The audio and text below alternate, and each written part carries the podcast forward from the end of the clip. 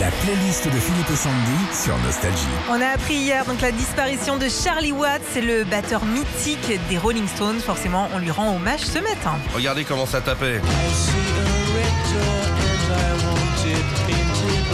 Vous avez vu la batterie de Charlie Watts Ah ouais, c'est énorme. Pe- Non, petite.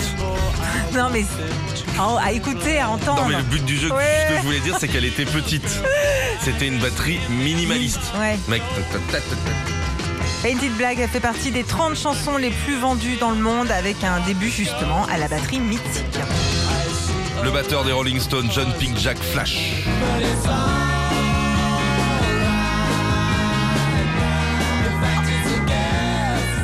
En 68, cette chanson sort et fait polémique au sein même du groupe car personne n'arrive à dire qui l'a écrite. Mick Jagger, Keith Richards, Charlie Watts, personne n'a réussi à se mettre d'accord dans le groupe. Start Me Up.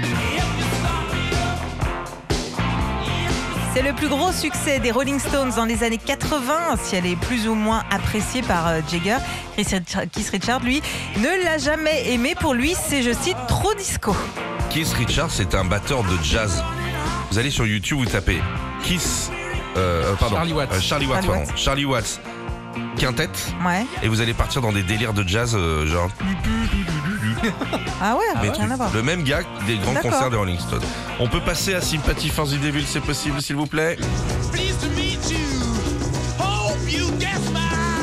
Sorti en 68 aussi, c'est euh, la seule chanson dans laquelle on entend la voix du batteur Charlie, Charlie Watts, puisque c'est euh, lui en compagnie de Keith Richards qu'on entend faire Wouh wouh Le fais pas deux fois, tu vas attirer les tourterelles. Euh, on finit avec Miss You, tiens.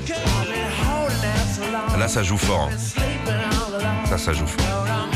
Enregistré à Paris dans les studios Pathé Marconi, le groupe de Mick Jagger décide de prendre le virage d'un rock plus disco avec cette chanson.